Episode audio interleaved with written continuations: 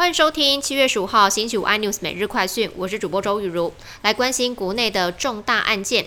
有牛樟芝之父之称的赖敏南博士，为在南投的生技公司遭到了蒙面歹徒持枪闯入，四小时内夺走了四条宝贵性命。而赖敏南的头部也中弹，紧急手术取出，但是左半身瘫痪。警方锁定了离职员工设有重嫌，最后在台中逮到人，结束他二十一小时的逃亡。护国神山群回温了吗？昨天台积电和大力光的法说双双释出了正向的消息，台股今天开低走高，加权指数站上了一万四千五百点之上，中场上涨了一百一十二点，收在一万四千五百五十点。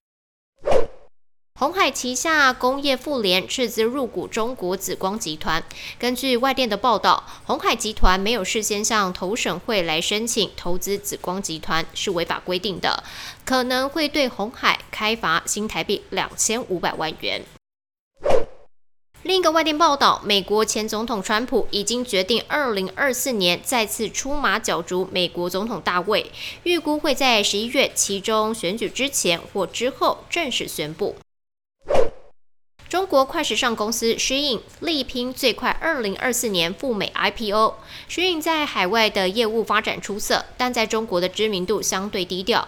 尽管名气就像是阿里巴巴、京东等电商巨头，但其实估值已经达到了三兆台币左右，和马斯克的 SpaceX 是相当的。更多新闻内容，请锁定有线电视四十八八十八 MOD 五零四三立财经台 iNews，或上 YouTube 搜寻三立 iNews。